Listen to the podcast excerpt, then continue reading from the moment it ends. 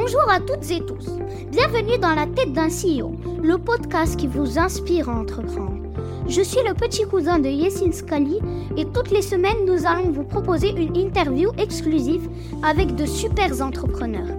N'hésitez pas à vous abonner à ce podcast, ça fera très plaisir à mon cousin. Merci de m'avoir écouté et je vous souhaite un très bon épisode.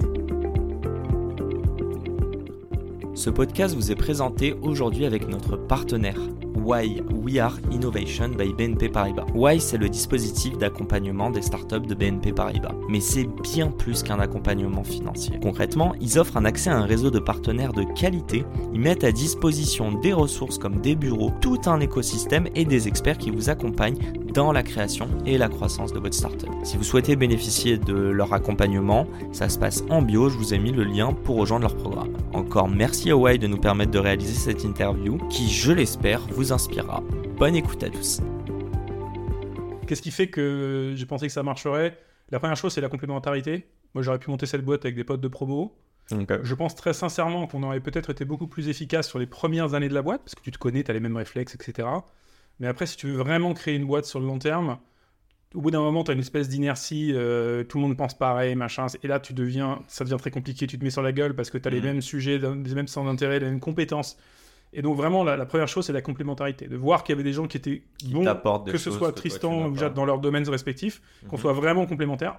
C'est la première chose. Et la deuxième, c'est c'est quelque chose de plus irrationnel. C'est le, c'est quand tu rencontres quelqu'un, euh, tu as ton cerveau, euh, le deuxième là. cerveau là. Le Donc, gut T'as t'as le rationnel en disant, ok, ils sont complémentaires et on, on est clair qu'on aura nos, nos précarés et nos compétences et on se fera confiance là-dessus et on pourra aller beaucoup plus loin.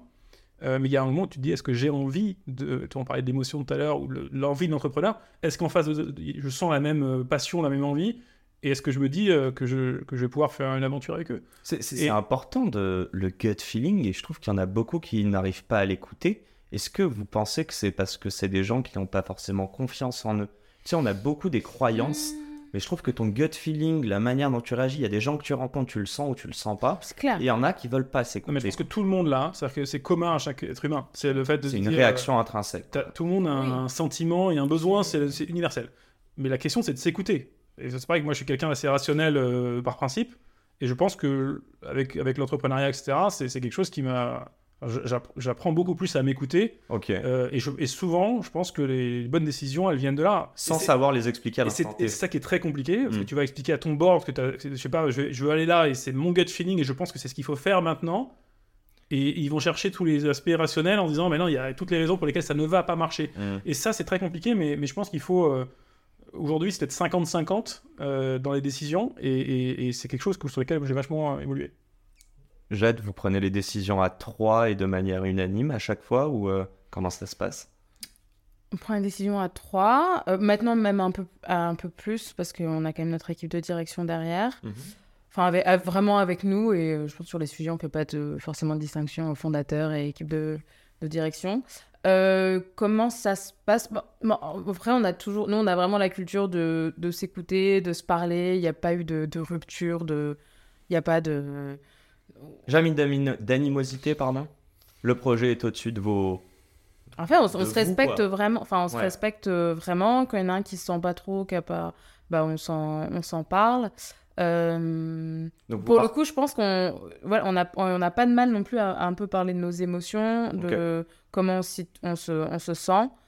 Euh, donc non, enfin, il n'y a, jamais eu de moment de, de blocage. Après, il y a une vraie confiance. Donc parfois, quand il y en a un qui est pas d'accord, je dis bon bah essayons et puis on verra, euh, on verra. Enfin, je pense qu'il y a, un il y a une, ouais, il y a quand même une vraie, euh, vraie confiance à, à ce niveau-là. Ouh là là, c'est la dernière question. 51. Vas-y, allez.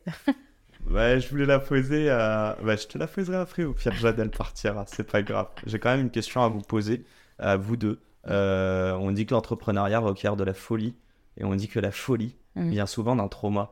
Est-ce que vous êtes capable de Ah. voir euh, si vous avez eu un trauma dans votre vie plus jeune, des croyances qui vous ont poussé à mettre ce sens tout en haut de la pyramide de Maslow, là, et devenir un peu fou, et du coup entrepreneur? Allez, Jade, Euh, ouais. je te sens je m'attendais pas du tout à cette question. Écoute, ouais, moi je, Je pense, moi je, je, non mais je, j'ai Allez, clairement- réponds pour Jade. Moi, j'ai, moi, j'ai clairement ma réponse qui est que dans ma, dans ma famille, j'ai des modèles de gens qui vraiment que ce soit. Enfin, vraiment, j'ai, j'ai des modèles de gens qui ont du surpasser ben, ce que la vie attendait d'eux ou leurs conditions ou des conditions qu'on fait. Donc, j'ai un arrière-grand-père qui s'est évadé plusieurs fois de camps de concentration.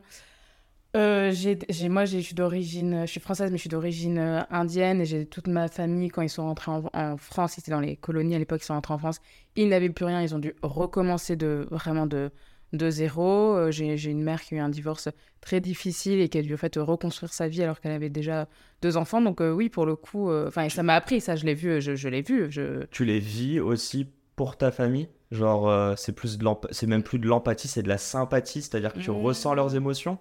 Oui, alors moi, je suis, moi, je suis euh, comment on dit euh, euh, je sais pas comment surempathique là je sais pas comment on dit ça. Non moi j'ai moi j'ai trop d'empathie. Enfin j'ai appris d'ailleurs à, à, mettre un peu de côté parce que j'ai ah, parfois j'en ai ouais j'en ai trop et ça me ça ça m'a aussi ça m'a fatigué quoi. Enfin, mais vraiment et, et après non par exemple quand il y a des moments difficiles moi ouais, je pense à mon je pense à mon arrière-grand-père. Je lui dis mais attends lui il s'est pas posé la question tu vois. Donc enfin il s'est peut-être donc je me dis roule roule euh, c'est parti on continue quoi. Après c'est pareil j'ai mon pourquoi moi j'ai dans mon entourage j'ai mon beau-père donc le mari de ma mère qui est chirurgien en orthopédie pédiatrique et qui me raconte des histoires de gens qui ont des qui ont des vrais traumas quoi qui vont jamais marcher qui vont vraiment donc euh, toi quand t'es oui la start-up la tech je veux dire euh, tous tes, tous tes besoins qui sont à peu près comblés t'es dans un pays en paix tu manges tu vois je bosse avec des gens sympas bon, faut, faut un peu relativiser, je pense faut un peu relativiser les choses. Voilà.